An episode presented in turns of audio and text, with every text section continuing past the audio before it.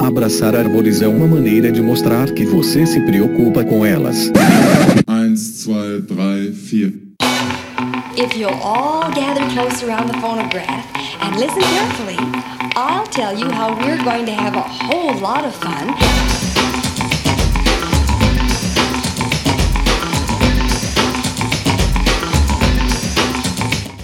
Howdy! Aqui é Fernando Lima e este é o Desabraçando Árvores, um bate-papo sem firula sobre ecologia e conservação, a vida, o universo e tudo mais. E eu estou aqui direto de Atibaia, São Paulo, e comigo está Caroline Gomes, direto de São Gonçalo, no Rio de Janeiro. Olá, pessoal, tudo bem? E direto de Recife, no Pernambuco, o nosso agente molder da conservação, Rogério Cunha de Paula. Salve, salve, moçada! Tô aqui de frente pro marzão, marzão lindo, lindo, sem óleo. Esperamos que ele esteja assim em toda a costa. Eu tô de frente pra uma nuvem aqui. Eu, nesse caso, tô de frente pra parede aqui da minha sala mesmo.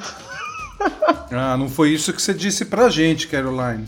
Ah, não, da minha casa dá pra ver a Baía de Guanabara, mas Ah, nesse momento eu tô de entendi. frente pra parede da minha casa. Justo. Infelizmente. Tá bom. Então, galera, tamo aí com mais um episódio de perguntas e respostas, respondendo aí os e-mails dos ouvintes. Espero que vocês gostem aí a nossa interação com vocês. É, espero que vocês curtam aí. Infelizmente, o nosso Biwan Kenobi não pôde participar, ele tá lá envolvido com atividades na universidade. Paula Piscin, nossa maravilhosa jornalista hipster, está com uma obra do lado da sua casa. E Mira Perilli também não pôde se juntar a nós. Estamos aqui, vamos lá. E eu queria aqui jogar na roda uma coisa que aconteceu comigo neste domingo. Eu estava pescando com meu filho na beira do lago, que tem aqui perto de casa. E na nossa frente tinha um grande bando de capivaras, Roger. Olha aí. 15, 20 indivíduos, cara. E o meu filho pirou, ficou lá brincando até a hora que ele já não tava nem dando mais ideia pras capivaras. E as capivaras entraram no lago, né? Elas foram nadando, aquele esqueminha de capivara com a cabecinha pra fora. E eu tava lá passando raiva, tentando colocar uma linha no anzol sem óculos. e eu ouvi aquele barulhão de foguete sendo lançado, cara. E não era qualquer foguete, era desses foguetes de Réveillon, sabe? Que explode, Que é uma isso, puta cara? explosão pra soltar aquele, aquela chuva de fogos coloridos. E eu olhei, cara, e o negócio explodiu, assim, uns 10 metros acima das capivaras. Mas uma explosão inacreditável, assim. Tanto que meu filho veio chorando, assim, ah, meu Deus. E ele não tem tanto medo de foguete, né? Mas foi uma mega explosão. Eu olhei, pelo que eu entendi, era um senhor que tava extremamente incomodado com as capivaras comendo planta na frente da casa dele. E aí eu falei, putz, que droga, né? Aqui é proibido, né? A cidade inteira de Atibaia é proibido fogo de artifício. Mas enfim. Aí depois eu vi o cara acendendo um segundo. E ele não tinha muito controle da direção que o negócio estava indo. Ele apontou pra baixo e explodiu lá na beira do lago, perto dele. Mas uma plo- explosão, assim, inacreditável, cara. É difícil de descrever. Aí eu já falei, putz, o que, que esse cara tá fazendo? E as capivaras indo embora. Aí o cara me vem com uma terceira. E a família dele gritando lá dentro da casa: Ô, pô, para com isso. Não, deixa pra lá, já deu. Ah, elas estão indo embora. Não, guarda pra uma próxima. O cara me amarra o negócio, sei lá, de qualquer jeito numa mesa. Cara. O negócio foi igual um míssil, rente na água, batendo. Sabe quando você joga pedrinha chata no lago e ela vai quicando? O negócio foi batendo na água assim, cara. E explodiu na água. Cara, mas foi uma, uma cena tão inacreditável que eu fiquei, cara, eu sou de uma geração diferente. Eu não tive o- a presença de espírito de pegar o celular e filmar. Porque deu tempo, entre o primeiro e o terceiro, dava tempo de eu pegar, filmar tudo que ele tava fazendo e tal. Eu sou de uma geração que manda as pessoas introduzirem coisas em orifícios corporais. E foi o que eu fiz. O foguete, ele soltar o foguete no. Eu falei, porque, assim, eu, lógico que eu falei de uma maneira muito mais objetiva. Porque você não introduz esse foguete no seu ânus e acende, né? E aí ele saiu resmungando pra lá, mas eu acho que ele percebeu a loucura do negócio aí, deu um bafafá danado. E aí eu pergunto, galera, o que fazer numa situação surreal dessa? O cara deve ter visto na internet, né, Pra espantar os bichos e tal. A gente recomenda quando tem um onça parda perto, né, pra soltar fogos ali, quando, pra interromper esse padrão de, de predação. Mas, cara, lançar cinco foguetes nos bichos, cara, por favor, né? Não Mas é, assim, que é né? difícil eu explicar, cara. É difícil. Não era rojão, sabe? Uma coisa é você soltar aquele rojão. Tem uns que tem uma, uma explosão só e tem uns que tem três. Mas, cara, era daqueles fogos mesmo de Réveillon, cara. Era um negócio assim, parecia coisa de guerra, cara. Inacreditável. É difícil explicar. Joguei aqui, né, no Google. Tem uma reportagem, inclusive, do Globo Rural, é dando uma orientação para espantar capivara usar fogos de artifício. Olha aí, Globo Rural, né? Tudo bem. Não, eu até entendo fogo de artifício, mas não um negócio equivalente a uma granada, né, gente? Porque se aquela merda tivesse vindo na minha direção com meu filho, ia ser uma merda tão inacreditável. Aí você entra na internet, vê um site, né, confiável, né, de certa forma, dando essa instrução e infelizmente as pessoas acabam interpretando de várias maneiras, né? Não, mas é uma, é uma técnica de manejo, igual o Roger tá falando aí, né? É, se ela vi. Não, eu acho que é uma questão de bom senso. A questão de bom senso hoje em dia a gente tá vendo que não prevalece muito, né?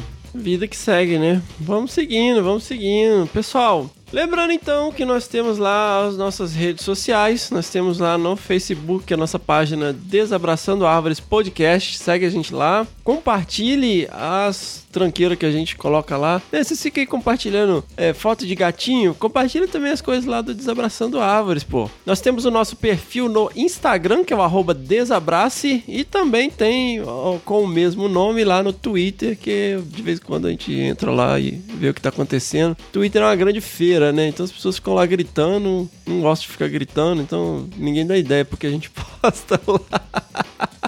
E galera aí, Mac user, iPhone user, iPad user, entra no iTunes, deixa cinco estrelinhas, faça uma avaliação, nem que seja uma pequena frase, fala, ou uma palavra, sensacional, escreve lá, sensacional e tá valendo. Pessoal, nós estivemos muitíssimo bem representados pelo nosso Biwan Kenobi, o professor Fabiano Rodrigues de Melo, no 18º Congresso Brasileiro de Primatologia, que ocorreu de 6 a 10 de novembro em Teresópolis, no Rio de Janeiro. E ele apresentou lá o simpósio Comunicação Científica e Primatologia, falou bastante lá do Desabraçando. Contamos também com a presença de pesquisadores ilustres, inclusive do nosso amigo Hugo Fernandes, também estava lá na mesa. Foi muito legal, foi feita aí uma transmissão live, como é que chama? Uma transmissão no live do Instagram, é isso, né? Ué, Fê, eu achei que você ia, você não acabou não indo no final? Acabou no fundo? Ah, não fui, cara. Eu- eu- no fim das contas, ficou muito puxado fazer um bate-volta lá em Teresópolis, né? Iam ser um dia na estrada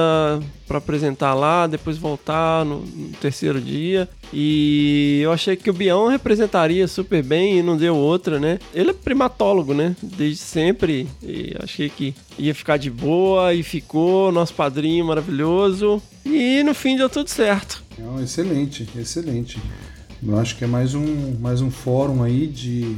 Esse congresso de primatologia, ele é um, um dos maiores no, no Brasil, né, do, da Masto. Inclusive, ele se derivou do congresso de Masto, o tamanho é o volume de, de trabalhos a serem apresentados, tudo, por isso que criaram um, um congresso específico de, de primatologia, que foi uma sacada muito boa, né, é, reunindo todo mundo aí que trabalha com primatas no Brasil, e eu ouvi dizer que essa edição foi muito boa, sensacional. É, é que a conservação no Brasil começa com a primatologia, né? Você vê as iniciativas lá na década de 80 com o mico-leão dourado, depois o mico-leão preto, as pesquisas com muriqui, né? O Russell Mittermeier vindo pro Brasil, Anthony Highlands. As grandes iniciativas nos primórdios, né, foram com primatas, né?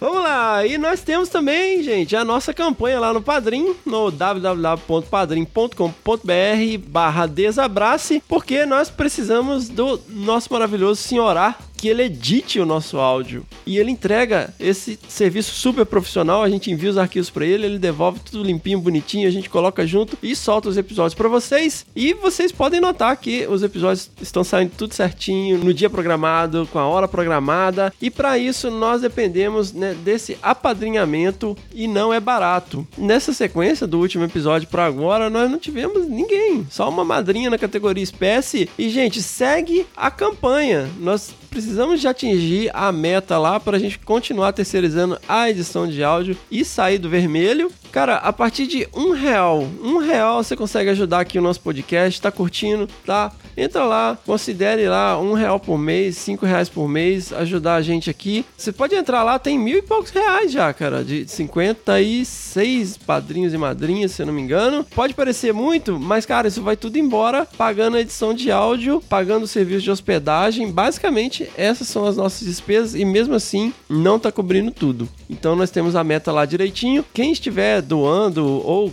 mesmo quem não estiver, pode entrar lá e ver, tem um link para uma planilha online onde você pode conferir lá onde está sendo usado esse dinheiro, tudo direitinho. Nós não usamos nada para questões pessoais, nós não enfiamos nada no bolso, é simplesmente para cobrir as despesas do podcast. Então, entra lá www.padrim.com.br/barra desabrace e ajude a gente aí. Beleza? Vamos encampar a nossa campanha do Padrim. Agora vocês já estão vendo que a gente já tem o, o Que Bicho é Esse intercalando com as nossas edições quinzenais. Vamos continuar, vamos continuar para aumentar mais ainda. E vamos então lá para nossa leitura de e-mails, mas antes nós vamos para o Que Bicho é Esse? Então, Mi, você não pôde participar do resto do episódio, né? Não pude, nem do começo, né, Fê? Não participei de nada desse É. episódio. Nem do resto, nem, nem do início. Mas tá aí, tá valendo, tá no bicho. É. E aí, vamos tocar o bicho do último episódio? Manda ver, toca aí.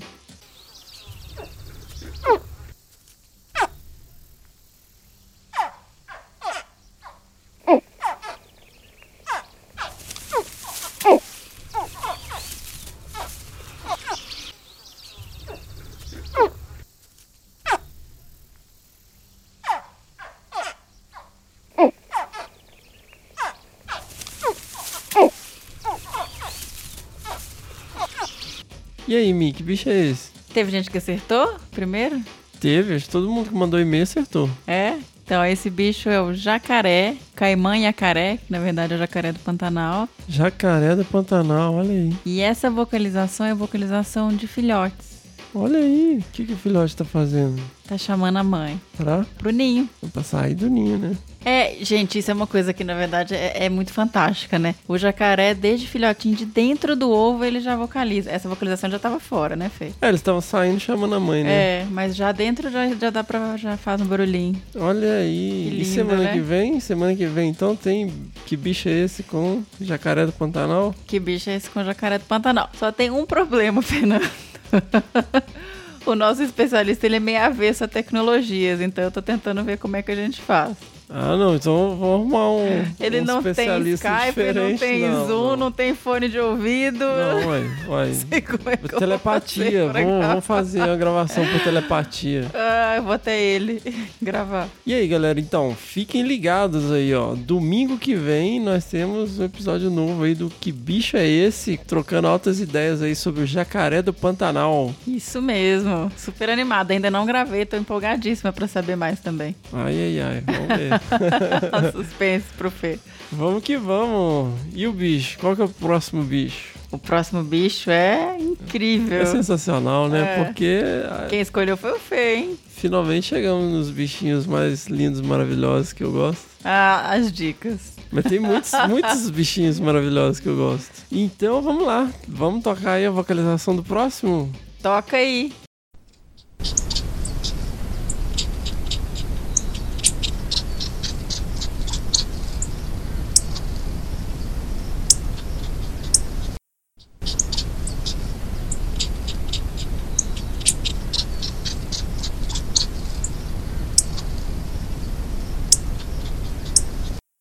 Sensacional! É isso aí, galera. Então, ó, quem souber esse bicho aí, esse bicho lindo e maravilhoso, mandem os seus e-mails para bicho@desabrace.com.br. Sensacional! Lembrando sempre, né, de mandarem também as suas pedradas para o primeira pedra desabrace.com.br. E pessoal, antes da gente começar o episódio, nós temos aqui um recado da nossa amiga querida, a Fernanda Abra, né, que estava concorrendo ao Prêmio Cláudia aí, a maior premiação feminina da América Latina. Infelizmente não foi dessa vez, mas ela gravou uma mensagem aqui com muito carinho para todos vocês, nossos ouvintes queridos que apoiaram aí, que participaram da campanha e votaram na Fê. Fê, muitíssimo obrigado pelo seu carinho com o Desabraçando. Parabéns aí pela indicação, por ter chegado até o final. E, galera, muito obrigado por terem aderido à nossa campanha e votado lá. E parabéns, Fê, pelo nosso querido amigo também, Luiz Antônio Gambá, que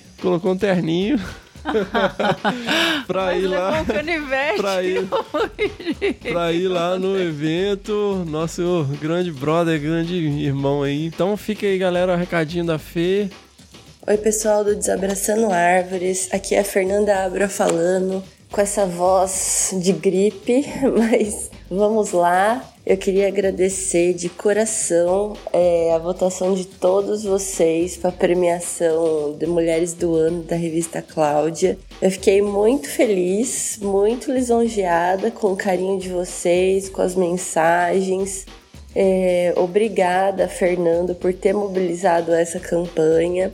Infelizmente não deu. Quem ganhou foi a Juliana Stradiotto, que é tipo um prodígio da, da ciência brasileira, da pesquisa. Ela já faz pesquisa no ensino médio e ela tem ganhado várias feiras de ciências, vários prêmios, etc., com a pesquisa dela, que é tentar fazer plásticos é, como se fossem biodegradáveis, né? A partir de cascas de frutas ou outras sementes. É, outra super mulher da minha categoria era a Luciana Carvalho. Ela coordena o resgate dos artefatos do Museu Nacional depois do fogo. Nós nos conhecemos, ficamos amigas, conversamos bastante e a gente tinha acordado que, independente de quem ganhasse, quem estava ganhando era essa imagem da mulher brasileira, mulher cientista, mulher pesquisadora, né? Então a Ju ficou super emocionada quando ela ganhou, né? Foi muito emocionante, mais emocionada ainda porque ela queria, ela era super fã da Paola Carrossela, que era quem estava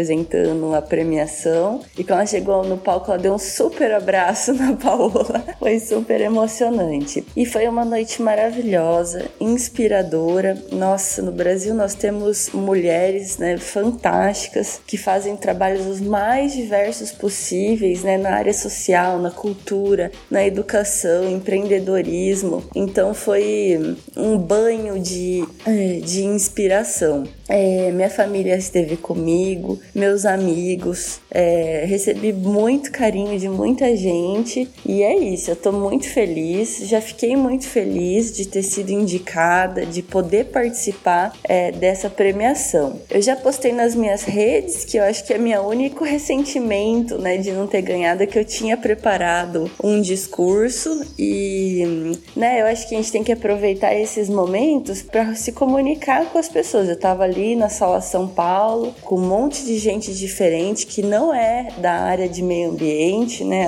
Eventualmente não era da área da pesquisa, da ciência, etc.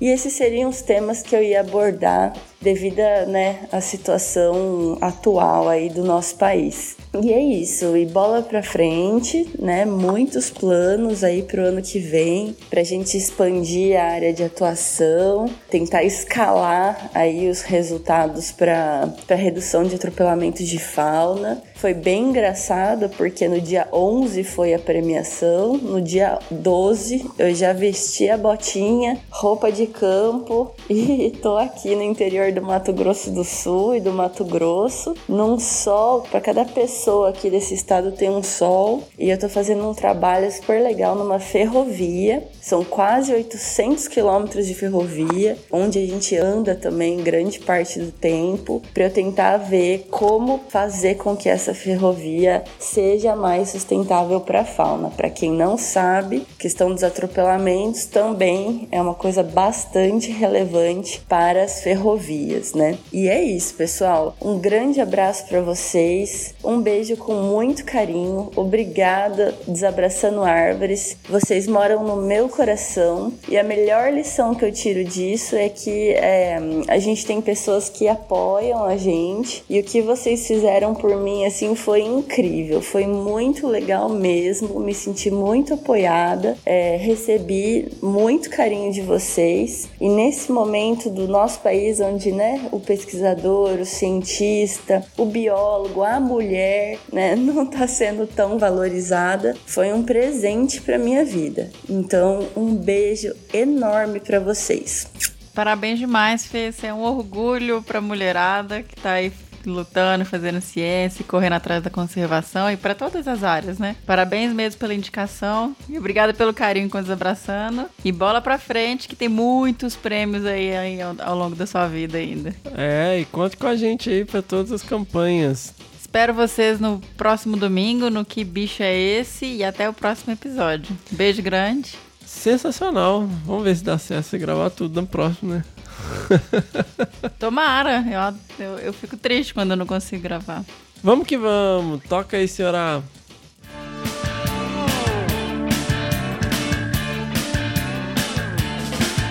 Então seguimos lá para a nossa leitura de e-mails. Lembrando aí, não deixem de enviar suas pedradas no nosso e-mail, que é o primeirapedra@desabrace.com.br, e sempre tendo em mente João capítulo 8, versículo 7, se algum de vocês estiver sem pecado, seja o primeiro a atirar uma pedra.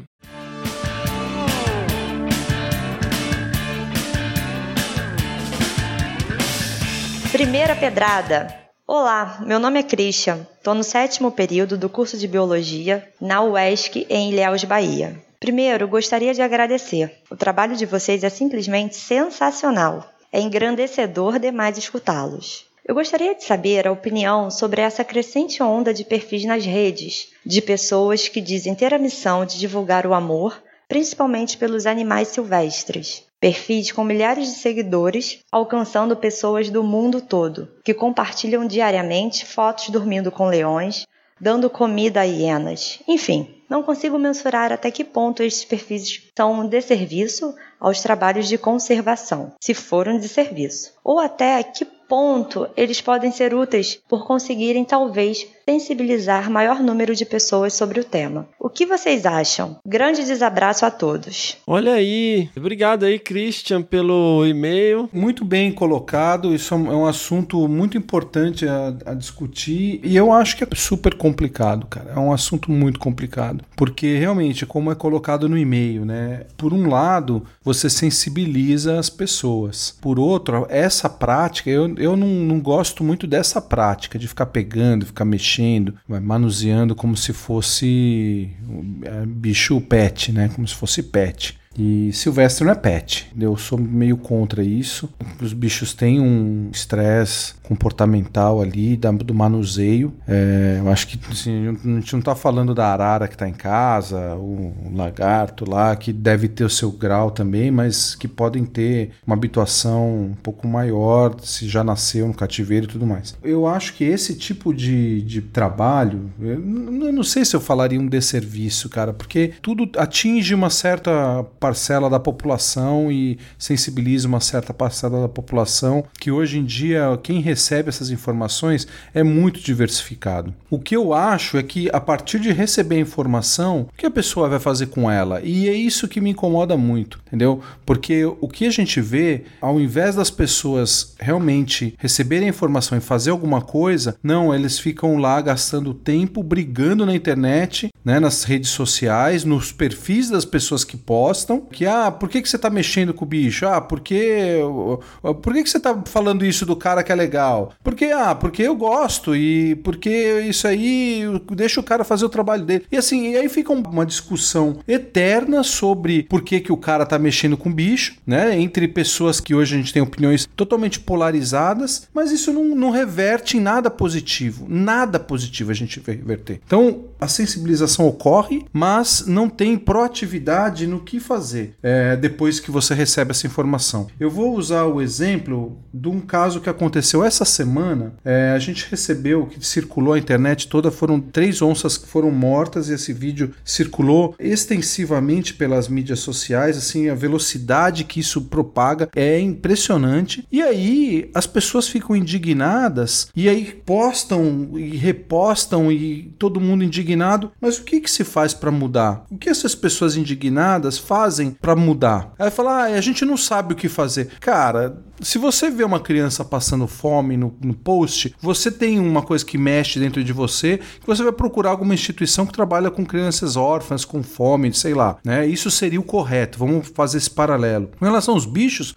o que, que poderia ser feito? Né? Então, acho que as pessoas precisam começar a, a se auto-chacoalhar para ver, quando recebe um vídeo desse, o que, que pode ser feito. Eu recebi de grupos que estavam circulando, ah, o que, que o Ibama e o Senap estão fazendo com relação já foram prender esse caçador? Cara, o Senap não prende caçador. Ah, já instituíram um programa de educação ambiental para acabar com a caça no Brasil? falei, sério, cara? É por aí? Então, assim, é sempre transferir a responsabilidade da ação para o outro. E normalmente é para o Estado, é para o governo. Né? Então, o governo é falho. E aí, o que, que eu posso fazer como cidadão, como parte da sociedade, em ver os bichos lá? Putz, então, o que, que tem isso a ver com o, cara que está pegando? Porque os caras estão fazendo fazendo isso para uma sensibilização. Essa sensibilização vai dar no quê? Aí eu gostar mais de bicho? Na cidade grande, grandíssima porcentagem da, da população já gosta muito de bicho. Para quem, quem que eu tenho que atingir? Um vídeo desse que circula de caça, além de propagar a tristeza, a melancolia de que o nosso mundo tá fudido porque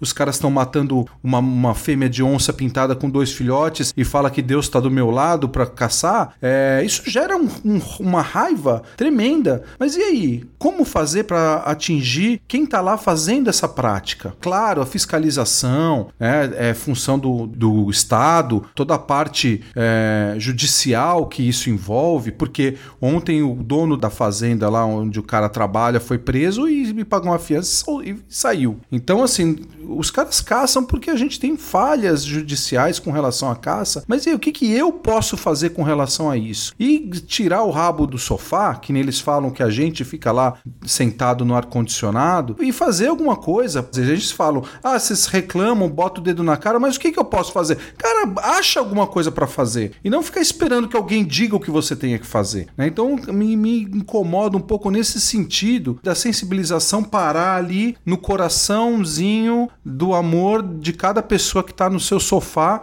mas que essas pessoas continuam cornetando e enchendo o saco para que alguém faça alguma coisa. Faça também. Tenha iniciativa de fazer. Nossa, sensacional. Eu acho que também existe um gradiente, né, nessas coisas. Igual você deu um exemplo aí que é super pertinente, que aconteceu recentemente e tal. Então, mas eu acho que essa generalização, como se fosse muito preto e branco, é perigosa até. É, até a questão da caça, por exemplo. Não existe só um tipo de caça. Quando a gente fala, ah, vai, vão liberar a caça. E é tipo, ah, amanhã vai todo mundo pegar a sua espingarda e sair atirando em tudo que vê se mexendo pela frente. É, e não é bem assim, né? Existem vários tipos de caça tem caça de subsistência, tem caça de trophy hunter, né? Caça de troféu. É, em português a gente tem um termo só. Né? O que a gente chama de caça nessa situação é conhecido como poaching, né? Que é caça ilegal, não é hunt. Né? Então você tem caça por esporte, cooling, que é o abate seletivo de indivíduos para controle populacional. É a mesma coisa também. É, liberação da maconha. Ah, vai liberar a maconha. E amanhã tá todo mundo fumando maconha pela rua, sabe? Não é assim. É, é uma discriminação. O usuário vai ser diferenciado do traficante, né? Armamento também. Ah, amanhã vai liberar tudo, vai sair todo mundo no Velho Oeste atirando em todo mundo. Essas coisas têm várias nuances, né? Então, quando você pega, por exemplo, a Laurie Marker, né, do Cheetah Conservation Fund, que você conhece ela pessoalmente, né, Rogério? Sim, sim, somos bons amigos. A gente teve até então, teve lá recentemente. Pois é, ela tem há décadas, na verdade, os indivíduos que eles chamam de embaixadores, né? As chitas lá que são dóceis, né? Que andam na coleira, igual cachorro, né? Ou uns bichos mais. que servem de embaixadores para chamar atenção para a conservação do bicho, né? Muitas vezes os doadores têm um contato maior com o animal ali nesse sentido. Tem também um que circula muito aí no Brasil, que é, são os vídeos, né? Do, do IOP, né? Do Instituto Onça Pintada, que tem um criador conservacionista lá, o Leandro Silveira e a Ana Giacomo. Nossa, já vi todo tipo de asneira em relação a esses vídeos vídeos, inclusive umas lendas assim, que mostra lá o Tiago, né, o filho deles lá com a onça e tá lá, oh, o fazendeiro achou o filhotinho de onça e criou junto com seu filho. E olha só que coisa linda é a natureza. Fala, porra, velho. Como é que as pessoas inventam as coisas na internet, né, cara? É muito Nossa, louco cara, isso. cada história. É. E é muita romantização também dos animais. Uma né? romantização, mas a gente faz isso também, né? Outro dia, alguém mandou lá no grupo, né? No nosso grupinho do WhatsApp. Lembrando aí, gente, nós temos um grupinho no WhatsApp. Ai, saiu lá no site. Oh, esse fotógrafo estava fotografando o leão e o leão deu um sorriso e deu uma piscadinha. Ah, que merda, cara. Léo queria comer o fotógrafo, isso Não, sim. você olha lá no site, é toda uma. uma ó, eu estava lá e capturei este momento, como que o leão estava me mandando. men- Ah, vá, merda. O que eu não acho legal é o exibicionismo, sabe? Por si só. É os caras que ficam lá agarrando bicho e, e se exibindo e- e, sabe? De uma maneira assim, que é muito mais pro cara aparecer do que pra conservação da espécie, né? Não tem nada É. a ver com conservação da espécie, na verdade. É muito mais pro cara ser o fodão, mostrar que o pinto dele é grande. E a minha crítica é justamente essa. É quem não, Uhum. não tem propósito da ação. É, a Laurie Marker tem um propósito, o Leandro Silveira Sim. tem lá o propósito dele. Então, muitas vezes, para muita gente pode não ser claro, mas os caras têm um propósito, o trabalho de conservação. Agora, é, eu acho que a grandíssima maioria não tem propósito, né? E isso a gente não, não, não fala assim de, da parte da pesquisa, que é outra história, né? Então tem gente ali que até lembra aquela história, Fê, que vocês tiraram a foto com a onça e virou, viraram um caçador, né? E tudo, né? Então Ah, é, muita cara, gente episódio gosta aí de, de colocar de fake foto. news. Cadê a Operator? Vê aí no Google. Qual episódio que é? Ah, isso aí foi lá no começo, no começo no que. Ah, no- do Rogério, não foi? Não, não.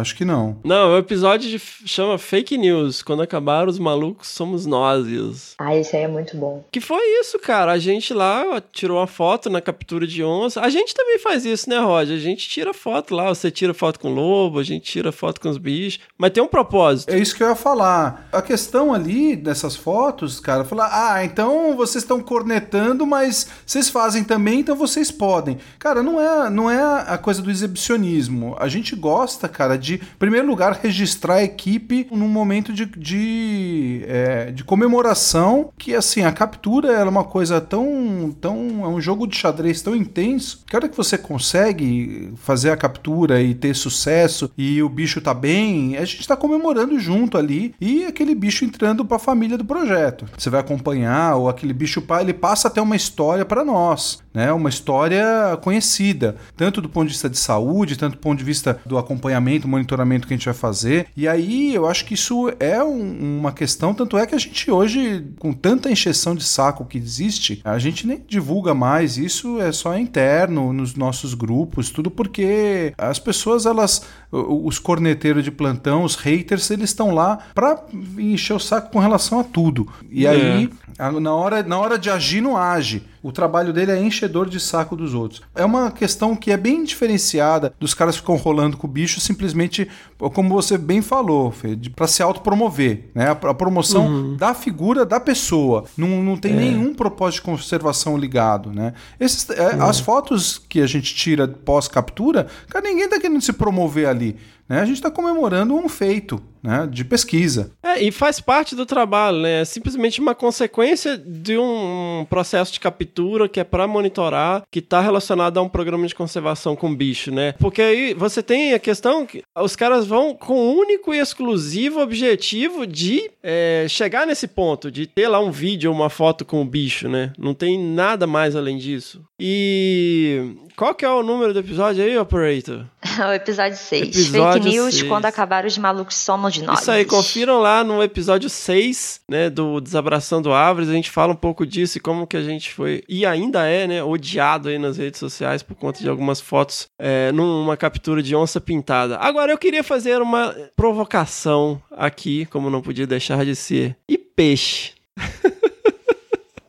Ela fala aqui no e-mail, dormindo com leões, eh, dando comida pra hienas, não sei mais o que. Mas, cara, eu pesco. E eu, cara, o que que eu fiz? Eu tô ali, eu enganei um peixe com um negócio parecido com comida, fisguei ele com um gancho, peguei ele fora do ambiente natural dele e tirei uma foto. Eu faço pesca esportiva, eu solto ele depois. E eu, ninguém me julga por isso. Eu posto em rede social lá, segurando peixe pela boca. É porque peixe não é bicho, peixe é recurso, né? Por isso. Tanto é recurso que eu tenho a minha licença de pescador amador e a licença não é emitida pelo Ministério do Meio Ambiente. Ela é emitida pelo Ministério da Agricultura, Pecuária e Abastecimento. Você entra lá e tira a sua carteirinha de pescador amador, né? Nem pelo Ministério do Meio Ambiente. É visto como recurso. E ninguém tá nem aí. Pelo contrário, o pessoal fala: ah, nossa, que isca que você usou. Ah, onde que é esse aí e tal? Nossa, quantos centímetros foi, sabe? Então, assim, é muito louco isso também, né? Como que a gente, enviesado, tipo, ninguém fica criando caso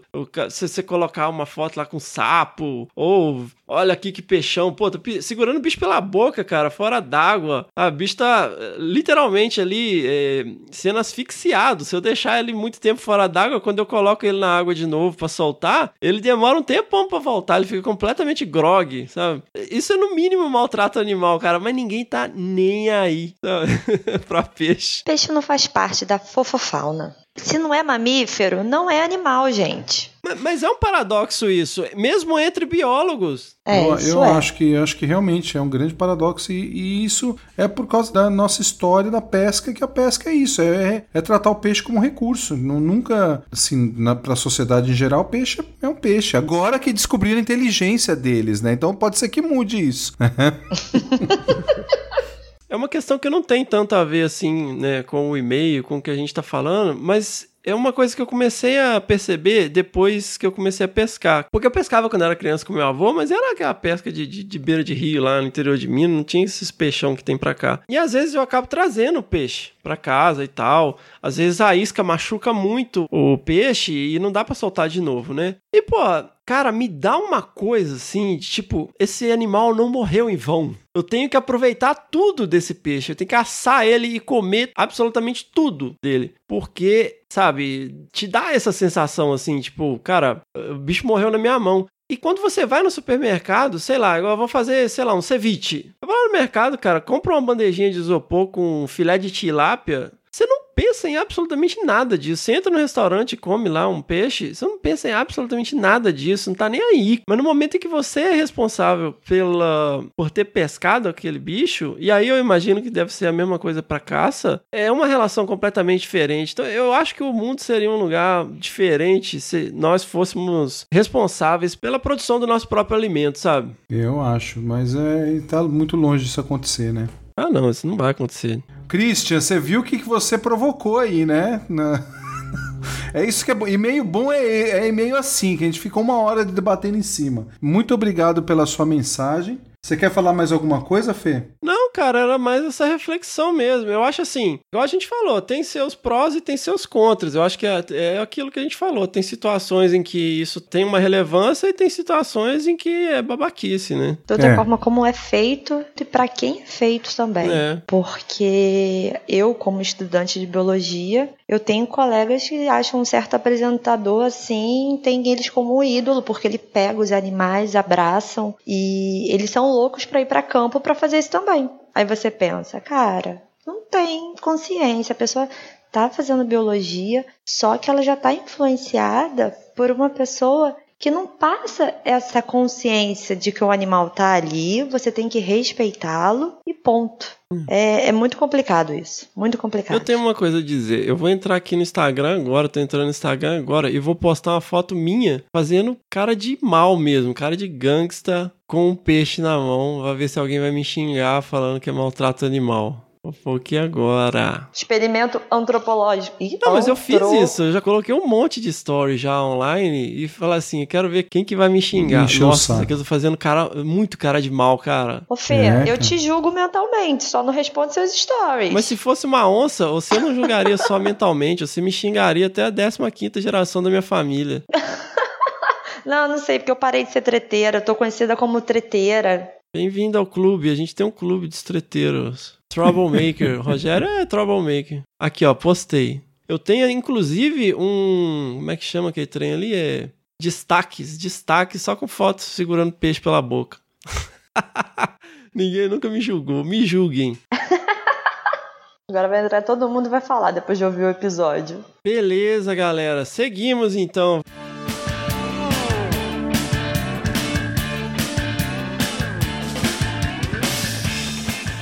Vamos lá, vamos lá. Estamos aqui então com um e-mail de um, um grandíssimo pesquisador, humildão, né, Fê? É humildão, humildão. Ele é humildão. Marcelo Maggioli, grande amigo Marcelo Maggioli.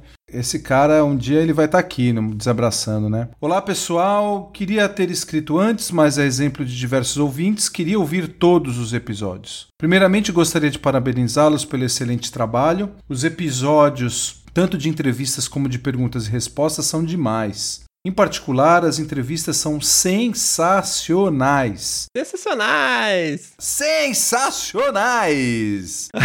Está melhor assim?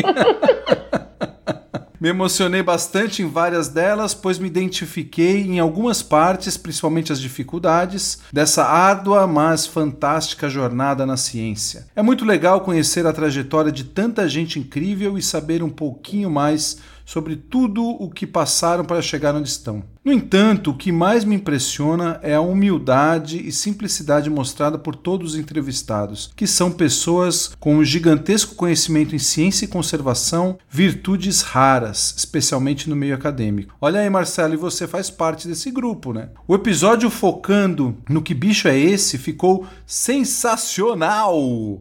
Melhor assim?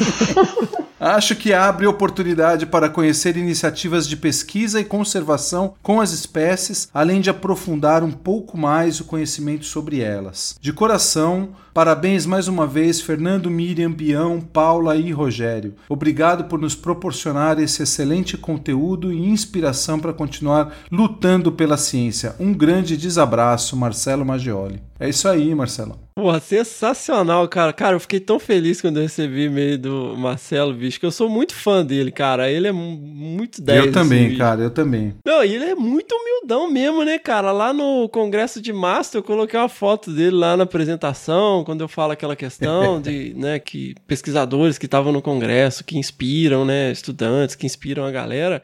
Pô, ele, eu, eu até fiquei imaginando ele falando, pô, cara, você pôs minha foto lá, velho, que isso? Sabe? O cara super humilde, Ele falou cara. essa semana disso. Falei, pô, e o cara ficou me imitando com essa voz que eu não sei de onde que ele tirou. Pô, da, vo... da onde que eu tirei? Marcelão, cara. Um abraço, Marcelão. Marcelão vai estar com a gente essa semana. É um cara que, puta, é um super especialista em análise isotópica. Eu acho que vale a pena porque é um assunto, cara, tão interessante que as pessoas não Mas, conhecem. porra, o que, que é análise isotópica? Vou ter que explicar pra minha tia depois. Não, por favor, porque até eu quero saber. Então, a gente deixa isso pro Marcelo explicar no episódio. Você quer que explique agora? Não, você falou, agora explica aí pra minha tia. Tia, o Rogério vai explicar pra você. Ó, a responsa, né? Na verdade, os isótopos estáveis são uma ferramenta que vem sendo utilizada amplamente aí para a gente saber qual que é o acúmulo de algum, de algum, como que fala, é, carbono, nitrogênio, é, Algum isótopo? Algum isótopo, exato, né? São átomos, né? Os isótopos são átomos. E aí eles estão lá presentes né, no, nesses elementos que a gente consegue ver por, a- na análise através do pelo dos bichos, né? A gente extrai esses isótopos do pelo dos animais para saber qual que é o tipo de paisagem que esse bicho está usando. Né? Qual o tipo de ambiente que ele está andando? Então, por exemplo, a gente pega lá o lobo-guará, que está num, num- num mosaico de paisagens totalmente modificadas no interior de São Paulo, e aí você vê na câmera que ele só aparece na cana.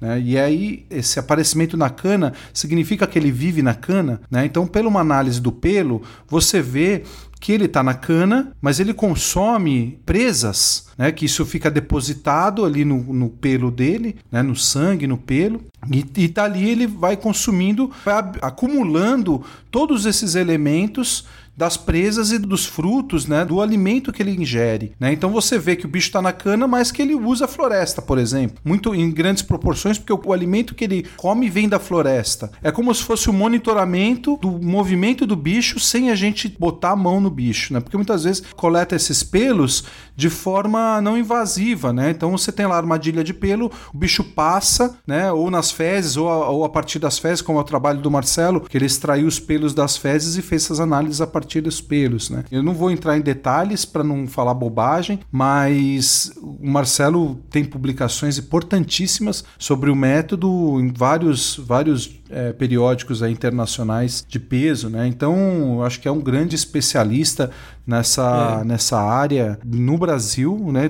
Talvez um dos maiores do mundo que cruzam essas informações ligadas, é, destinadas à conservação, né? Cruza a informação da fauna com essa, essa ferramenta. É, são marcadores, né? Você consegue rastrear o tipo de ambiente que o bicho andou por esses marcadores que são bem é, exclusivos de cada tipo de paisagem, né?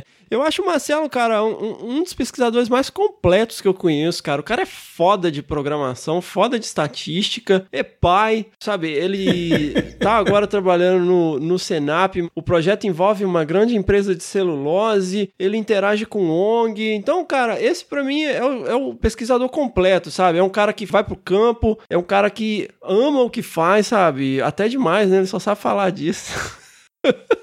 Não, não sabe não. Ele fala de muitas outras coisas, cara. No nosso cafezinho ali, é um super fã do Star Wars também. Então a gente oh, é, então, cara, conversa um cara, muito um no muito cafezinho completo, sobre cara. Star Wars. É completo. É um acadêmico. Um e é um acadêmico, muito completo. né? É um dos, pra mim, ele é um dos picas da galáxia da atualidade, cara. Ele é um cara muito foda, sou muito fã, bicho. Um grande beijo Eu aí, também Marcelo. sou Sou muito seu fã, Marcelo. cara. E obrigado pelo e-mail, velho. Que ficamos super lisonjeados, velho. Não, muito legal. E aproveitando esse ensejo, queria lembrar aqui que estaremos todos juntos essa semana que começa amanhã no Senap para discutir, para planejar o futuro da conservação dos pequenos felinos nos próximos cinco anos. Estaremos lá, estaremos todos lá, você, eu, Marcelo, Hugo e uma patota toda lá pra gente. Pô, mas é na terça, né, cara? Não é na segunda, não, né? Se isso, começa a terça, é isso, isso. É que segunda a gente já tá no embalo de, pre- de ah, preparar. bom, nossa. Eu falei, nossa, caralho, será que é segunda?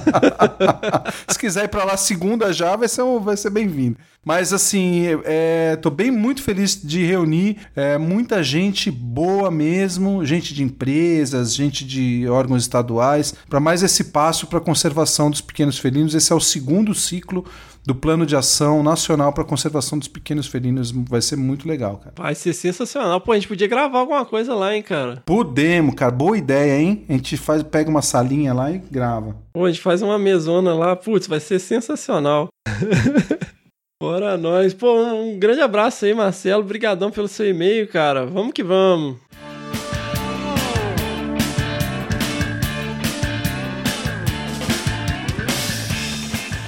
Terceira pedrada, Marcela Menezes Pinto. Oi, Fernando e equipe do Desabraçando. Meu nome é Marcela, sou bióloga formada nas modalidades de bacharelado e licenciatura pela UFMG. Descobri o podcast de vocês através de um story sobre o 10 Congresso Brasileiro de Mastozoologia e desde então estou acompanhando o trabalho de vocês. E quero parabenizar vocês por esse projeto sensacional. Cada episódio é melhor que o outro. São informações muito interessantes e convidados maravilhosos, que nos fazem refletir e renovar as esperanças de trabalhar na conservação. Quanto às sugestões, andei pensando em algumas coisas. Primeira pedra. Com o episódio da Kátia Torres, me toquei que vocês podiam chamar mais profissionais da botânica e ecologia vegetal, falando de projetos de recuperação de áreas degradadas, sistemas agroflorestais e tudo mais. Você ouviu, Roger, o episódio com a Kátia? Ouvi, ouvi sim. Muito legal. Ela é um máximo. Máximo, né, cara? Nossa, ele é muito Demais. sensacional, bicho. eu sou suspeito, eu adoro a Kátia. Acho que terem tirado ela foi um- uma coisa muito triste ali, porque ela, como coordenadora, cara, não tenho nem o que dizer. A gente teve tantos avanços, ela tá desde quase o começo de Semibio, né?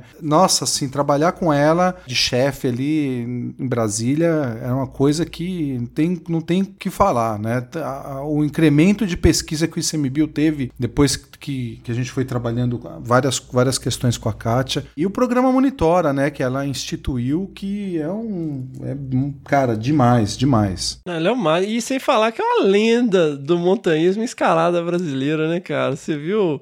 Isso, cara, isso eu não sabia, não, cara, que era uma lenda. quem- Eu sabia que ela era montanhista, mas eu não sabia que era uma lenda do montanhismo. E eu fiquei surpreso. Cara, ela é incrível. E assim, que pessoa maravilhosa. Gente, a gente tá falando da Kátia Torres. Você pode ir lá no episódio 28. Você vai se maravilhar com essa pessoa maravilhosa. né? Dá uma olhadinha lá. Ela era coordenadora geral de pesquisa e monitoramento da biodiversidade no ICMBio. E sim, pô, eu acho que a gente tá sempre aí procurando pessoas. E ca- calma, gente, a gente tá só no começo, tem nem 30 episódios ainda. A gente tem muita gente pra chamar ainda. E é lógico que a gente fica dentro da nossa zona de conforto, né? Pô, eu não sou jornalista, não sou, não tenho formação em comunicação. Então, no início, a gente foi, eu fui chamando quem eu conheço pessoalmente, né? E à medida que a coisa foi avançando, eu venho chamando pessoas com quem, na verdade, eu nem conhecia pessoalmente, né? E à medida que o tempo vai passando, a gente vai trazendo mais gente. Fiquem tranquilos, nós vamos trazer profissionais de botânica, ecologia, vegetal, sistemas agroflorestais, né? Muita gente aqui no instituto que eu trabalho mexe com isso. Fiquem tranquilos, que é só uma questão de tempo. Segue aí, Caroline. Venha para a luz, Então Caroline. vamos lá. Tava faltando essa piada. Segunda pedra. Já pensaram em um quadro musical? Lembrei disso porque usei músicas dentro de uma sequência didática para o primeiro ano do ensino médio, sobre biomas, impactos ambientais e sustentabilidade. As músicas serviram para puxar as conversas e reflexões em sala de uma forma descontraída. Pensando nisso, vocês poderiam usar músicas recomendadas pelos ouvintes para fomentar o debate de algum tema, seja para trazer dados atualizados sobre o assunto, apresentar algum histórico, podem falar de leis, mudanças de pensamento ao longo de década, e assim reforçar o recado das músicas ou desmitificar alguma visão popular não muito acurada de algum assunto, ou só filosofar mesmo ao estilo opinião de merda, como diz o Fernando. Por exemplo, a música Sertão Urbano da banda Carne Doce, que tem o trocadilho show com a frase final da música, foi utilizada por mim em uma atividade para ver se os alunos identificariam a mensagem sobre desenvolvimento predatório e desenvolvimento sustentável e o que eles achavam sobre o assunto. Um desabraço, Marcela Menezes Pinto. Olha aí, não pensar, nunca tinha pensado, não, porque eu fiquei imaginando assim, a gente. É arriscado isso. Qual é a música? Qual é a música?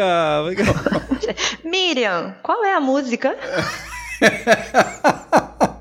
O que, que seria um quadro musical, cara? Eu fico, eu fiquei bem imaginando o Bião cantando, cara, uma musiquinha.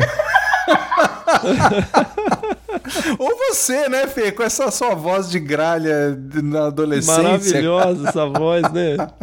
O Bião cantando, o Bião né? O Bião cantando. imitando Sauá foi o máximo lá no congresso, né? Vou, cara, demais, demais.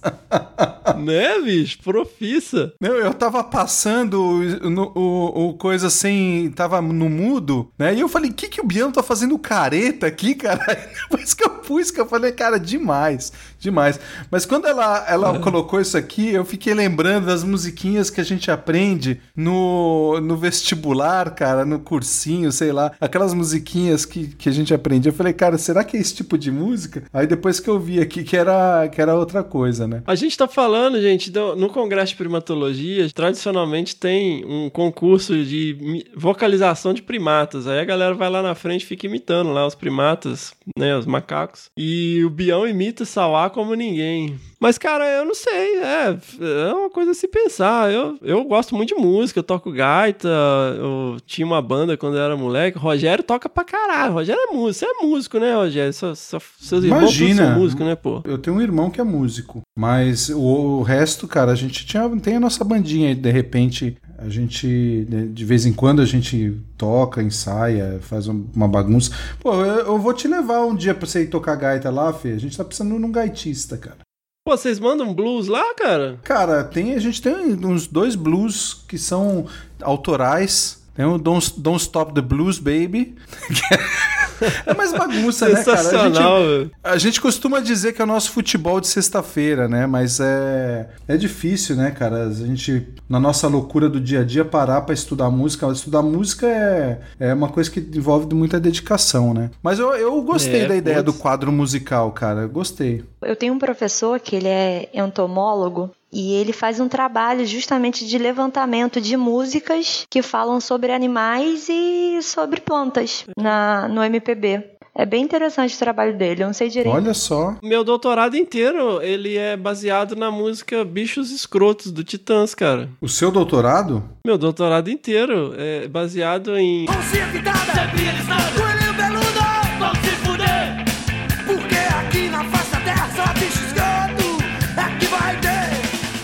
Ah.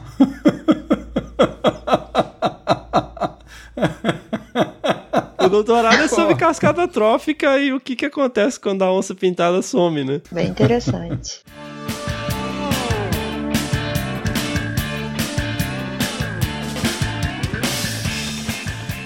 Sensacional! Vamos lá para a quarta pedrada. Quem enviou foi a Michele Cristina dos Santos. Cara, quando eu li isso, me deu um baque, velho. Eu falei, caramba, velho, que responsa. Vamos lá. Olá, boa tarde a todos. Me chamo Michele, sou bióloga e gostaria de relatar um depoimento para o host mor supremo Fernando Lima. Olha aí.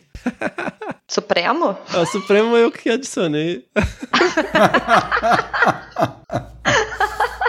Muito humilde. É, humildão, humildão, Marcelo, humildão Humildade aí, é tudo, pô. pois bem, eu escuto em vários episódios um certo incômodo do Fernando com relação à continuação desse projeto, se vale a pena continuar ou não. Então vamos lá, eu tenho mesmo esse incômodo, pô, tem vezes que eu fico, cara, tem tanta coisa pra fazer, né? Mas eu, eu gosto muito, né? Eu acho que eu nunca vou conseguir. Se eu, se eu terminar isso aqui, eu não, eu não me perdoaria nunca, eu ia ficar com um recalque eterno de não ter continuado. E me sentir um merda, sei lá. Vamos lá, mas, mas é difícil, é porque é muito difícil, gente, é muito difícil, eu não tenho, né, o feedback, a galera posta foto de gatinho, mas não divulga a porra do podcast, é, a gente põe um esforço tremendo aqui pra dar continuidade a isso, mas a gente vai seguindo. Mas o incômodo existe. Obrigado pela sua sensibilidade em perceber isso, Michele. Vamos lá, eu me formei em fevereiro deste ano e logo na sequência fiquei muito frustrada com relação ao meu futuro profissional. Acabou a graduação e agora? Cadê o emprego? É, pois é, esse aí. Mas não era qualquer emprego que eu queria. Afinal de contas, investi tempo, dinheiro e saúde mental para me capacitar na área que eu amo, que é a primatologia. Olha aí. Mas esse emprego específico não veio e nem houve tempo para isso, mas eu queria já. É lógico, né? Ninguém quer ficar nesse limbo depois de formar que você vem com o gás todo, né? Com isso, eu fiquei extremamente frustrada e chateada, pois acabei a graduação, acabou os estágios, acabou o dinheiro, acabou meu pseudo relacionamento de quatro anos, me mudei de cidade, estava morando de favor na casa de amigos, enfim, estava vulnerável, depressiva e sem motivações para encarar um novo ciclo que é adentrar no mercado de trabalho. E isso é foda, né, cara? Porque a graduação não te prepara para o mercado de trabalho, cara. Você forma e é isso aí. Se vira aí, é o combo, né? Se fode aí, otário. E, cara, você não sabe imposto que você tem que pagar, sabe? Como é que funciona? Se você quiser ser autônomo, como é que você faz? Se você quiser abrir uma empresa, como é que você faz? Se você for trabalhar em regime com carteira assinada, como é que é o esquema, né? Quais são seus direitos, quais são suas obrigações, como é que funciona? É quase como se todo mundo tivesse se formando para ser funcionário público, que aí você passa no concurso e aí ah, você tem todo um sistema que vai te ajudar a entender isso né, de uma maneira mais simplificada. Então eu acho que a graduação falha muito em mostrar isso para o profissional antes dele se formar, né? Que é muito louco. Você pega o seu diploma no dia seguinte, você não pode nem pegar livro na biblioteca mais, né? Vamos lá, minha desmotivação era tanta que eu estava cogitando a possibilidade de voltar para minha cidade, Londrina, Paraná. Olha aí, pequena Londres. E trabalhar com qualquer coisa, menos a biologia. Isso é outra coisa louca também, né, cara? A galera fica tão indignada e, e frustrada que tá preferindo, sei lá, sabe, fazer qualquer coisa do que ser biólogo em outra coisa que não a, aquilo que almejava, né? Ô, cara, mas eu vou te falar, essas frustrações, elas são eternas. Não é, não é na saída da, da graduação, não é na saída do mestrado, na saída do doutorado. Isso eu vou falar para vocês todos, moçada que tá ouvindo. A gente vai passar por essas, esses momentos a vida toda. Você termina, você encontra o seu o trabalho que você sempre quis, seu sonho, e você vai ter esses momentos de, de baixos, né? Então tem a, a nossa vida é feita de altos e baixos, né? Então acho que isso faz parte de, da nossa psicologia, né? E, e, cara, abrace isso de forma sutil, não mergulhe dentro dessas frustrações, cara, e tem que trabalhar para olhar o, o, o, lado bom das coisas, né? É igual a vida de Brian, olhe sempre o lado bom da vida. Né? E a Always gente look e no, the e bright side. né? é, exato. E aí a gente não pode deixar a petaca cair em nenhum momento. Eu- a gente já falou em várias pessoas que passaram pelo, pelo Desabraçando aqui, entrevistados, que te- tiveram diversos momentos em que, com muitas dificuldades, e deram a volta por cima e foram, foram embora. Eu mesmo, depois da minha graduação, tive que fazer várias outras coisas para arrumar grana para fazer um mestrado fora, né? Então, inclusive novela do SBT, né, Fê? e, aí, e aí a gente tem que passar por isso. Vai ser garçom? Vai ser garçom. O que a gente tem que lembrar, cara, que isso é uma coisa temporária. Se você fez biologia, fez veterinária, seguiu a sua carreira na área ambiental, que sempre foi difícil e sempre vai ser difícil, porque no Brasil isso não é bem reconhecido, a gente sempre vai ter dificuldade. Então é lembrar qual que é o nosso mon, o no- a, pé, a flor de lótus que a gente quer achar e a partir daí, não importa o que a gente tenha que passar no meio disso, a gente vai continuar perseguindo o nosso objetivo. Então tem que ser garçom, vai ser, é, não desmerecendo, obviamente, a- a- o trabalho de garçom, ou qualquer que seja o trabalho, você vai continuar almejando aquele objetivo e, e lembrar que o tempo ruim é uma fase e a gente vai atravessar essa fase com persistência, perseverança e vambora. E assim, até hoje, né, cara, tem um monte de coisa dentro da área que eu trabalho que eu odeio fazer. Pô, é relatório financeiro, cara, tem umas coisas super chatas de fazer, fica tabulando dado. É, eu não queria ficar o dia inteiro na frente do computador, igual eu tenho ficado no- nos últimos anos, praticamente, né, porque meu doutorado é muito baseado em análise de dados já coletados, né, inclusive dados que eu coletei. Quando eu entrei na biologia, quando eu me formei, eu queria morar no meio do mato, cara, e, sabe, com um chapéu na cabeça e ficar andando atrás dos bichos. Era o meu sonho. Só que vai passando o tempo e você não pode fazer só o que você quer e o que você gosta, né? Então, essa insatisfação ela é eterna. O negócio é focar no, no bright side, igual você falou aí da vida de Brian. Inclusive, galera, quem nunca viu A Vida de Brian é um filme incrível. É a história de um cara que nasceu do lado da manjedoura que nasceu Jesus.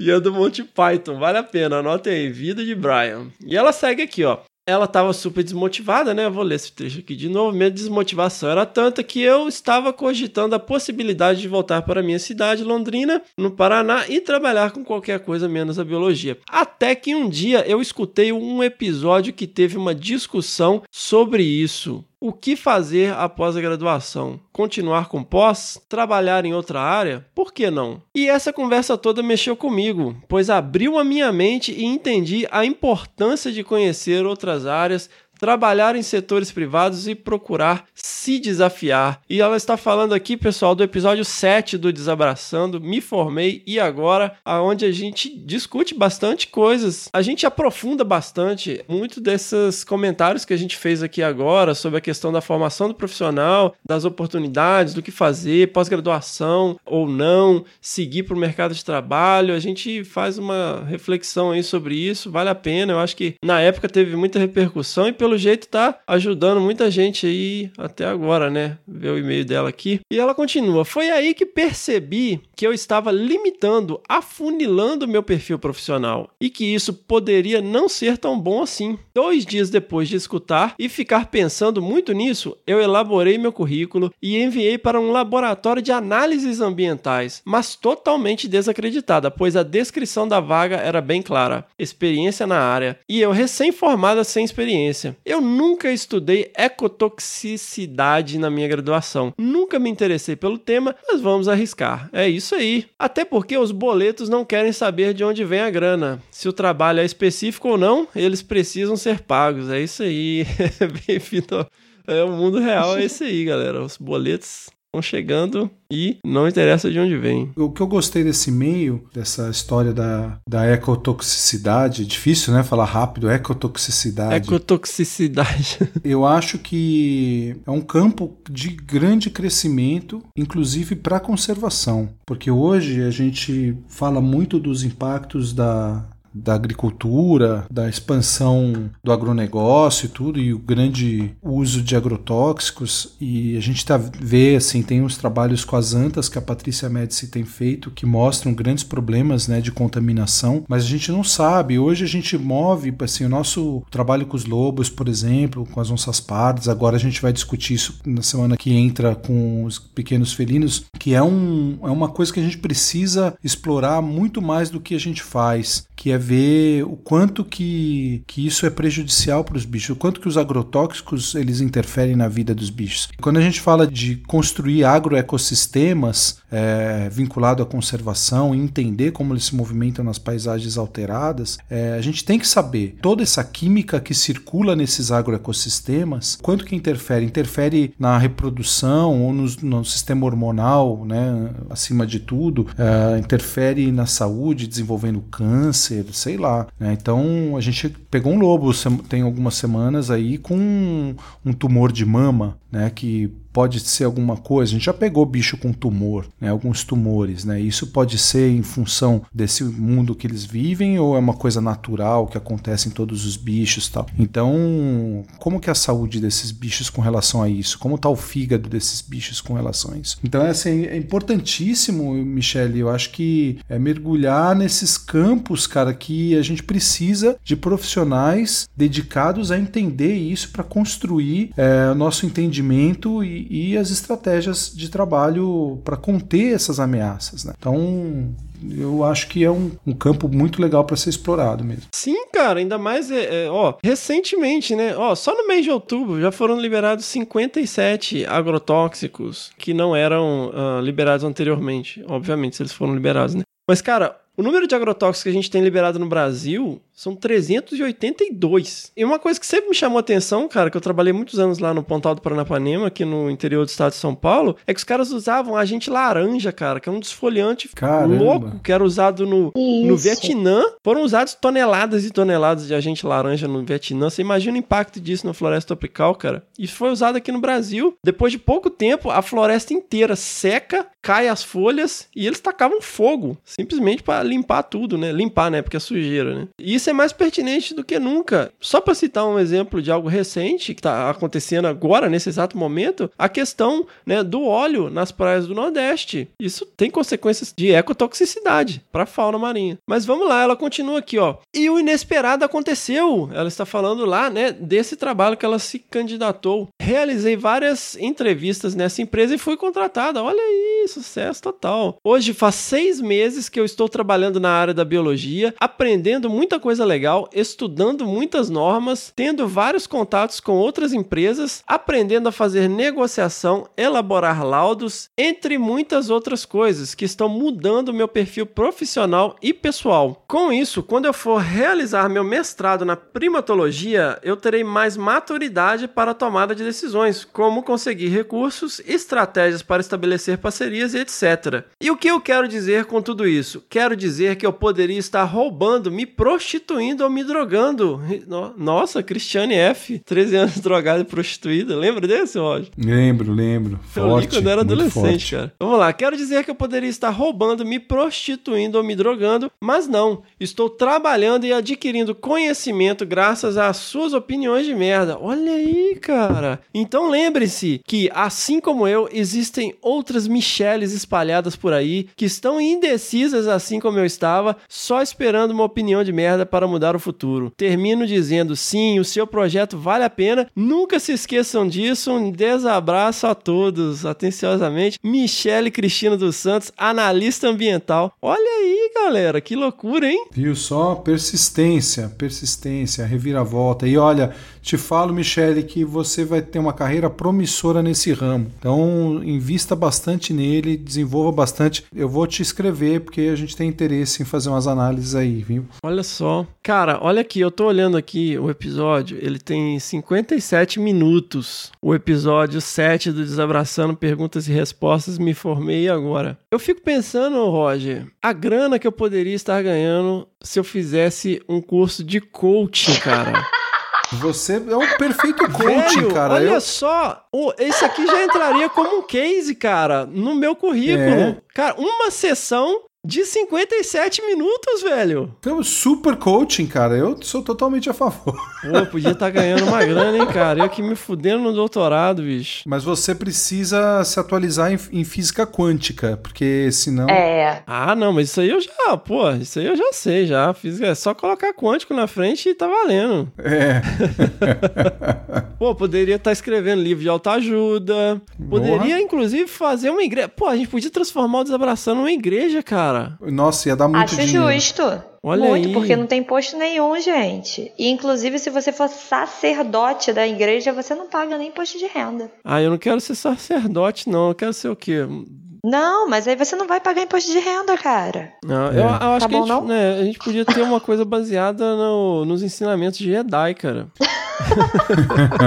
Cara, é, por falar em coaching e, e esse tipo de coisa, é uma coisa não tem nada a ver, né? Mas assim, você, eu não sei se vocês chegaram a ver que teve uma conferência em São Paulo na semana passada de terraplanista. Ah, velho, não, não vamos nem dar espaço pra esses loucos aqui, velho. Não é, cara, não é, não, não é espaço pro louco, não. É, é uma coisa que devia ter vários coachings ali, né? Assim, o negócio é é que o, o cara, o que me chamou a atenção é que o cara que apresentou o, o- acho que o top, o bambambam bam, bam lá da coisa, que era uma grana o ingresso pra participar e tava cheio o negócio, que isso que mais me surpreende. Mas o cara, ele a primeira frase parece que ele falou na palestra dele, palestra mais esperada da- do evento, era a ignorância é uma bênção. E aí, cara, eu fico, fico pensando, assim, o que o cara quis dizer com isso? Porque, rapaz, os caras, numa conferência de terraplanista, o cara lançar essa de cara, que a ignorância é uma bênção, e de fato é, né? Por, por, por isso que o evento tá cheio pra caralho.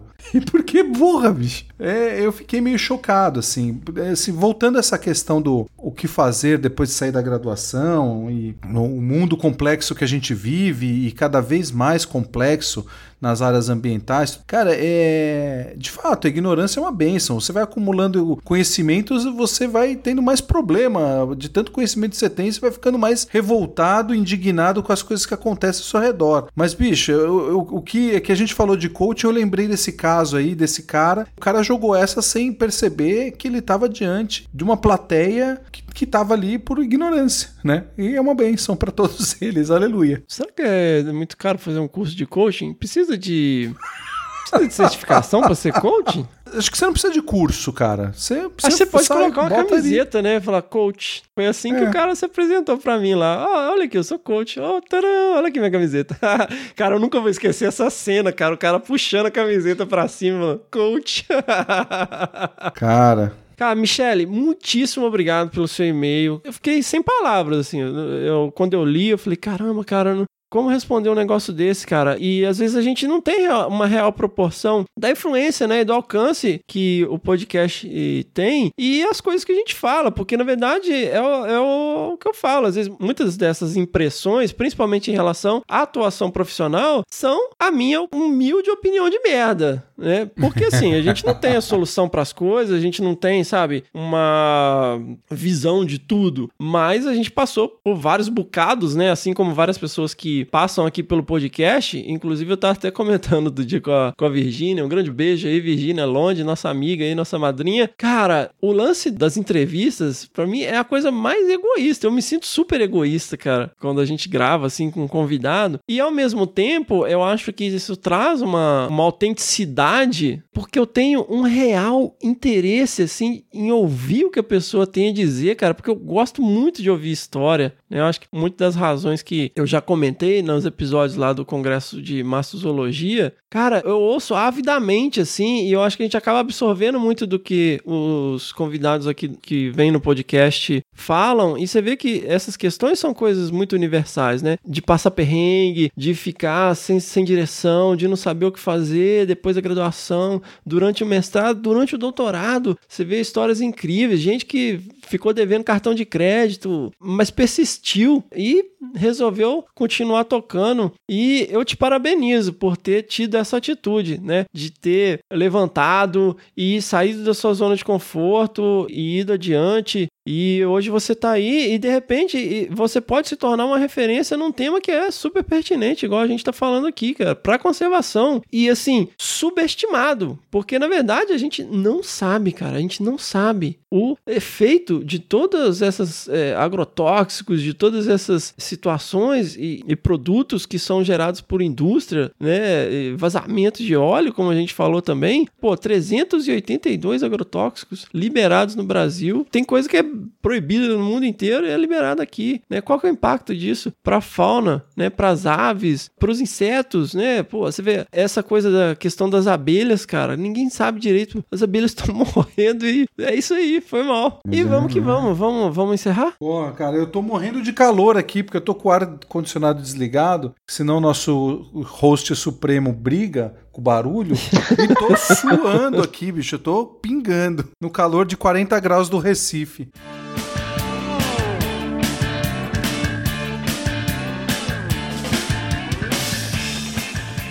É isso aí, pessoal. Este foi o episódio 29 do Desabraçando Árvores. Episódio aí de leitura de e-mails, trocando ideia com os nossos maravilhosos ouvintes. Eu espero aí que vocês tenham gostado. Trocamos uma ideia aí com a galera. E vida que segue. Lembre lá da nossa campanha no Padrim, www.padrim.com.br barra Desabrace e colabore aí com o nosso projeto. Siga a gente lá nas nossas redes sociais. Lembrando, né, episódio 30, episódio temático aí. Fiquem ligados, vai ser sensacional. Semana que vem tem Que Bicho é Esse com a Miriam Perilli. Se você sabe aí a vocalização do bicho desse episódio, mande seu e-mail lá para bicho@desabrace.com.br e envie suas pedradas para o primeirapedra@desabrace.com.br. E vamos que vamos. Diz aí, Roger. Moçada, muito obrigado por mais um dia aqui nos ouvindo. nos- você que está no carro, você que está na praia, você que está em qualquer lugar. A sua participação é importante para que nosso host não desanime. É isso aí, Michele e todos os ouvintes. É, a, opinião de merda do Fernando vale bastante. A gente tem que mostrar isso para ele, para ele não desanimar.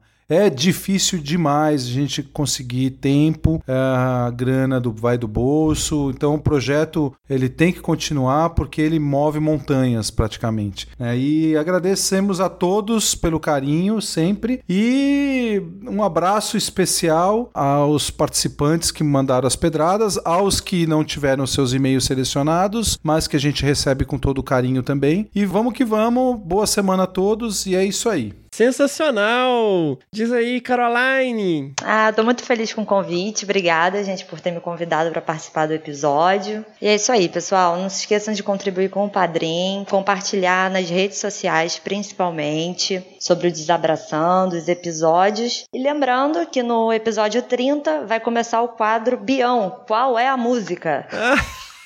Capaz. E galera, a Caroline também tem uma iniciativa super legal lá com vários colegas, né? Que é o arroba Bicho Isso. Preguiça Responde. Sigam lá, iniciativa sensacional, sou muito fã. E foi através dessa iniciativa, né, que eu conheci lá a Caroline e o nosso amigo Guilherme Martins também. E vamos que vamos. Né, Caroline? Diz aí. É isso aí. E galera, ninguém me julgou no Instagram com a foto lá com um peixe pendurado pela boca. Queria ver se fosse uma onça pintada. Fica aí a dica, fica a reflexão. Mas não me julguem, tá? Eu vou continuar postando foto. Só pensem sobre isso. Já te julguei já lá no Instagram. Vamos que vamos! Um grande abraço, galera.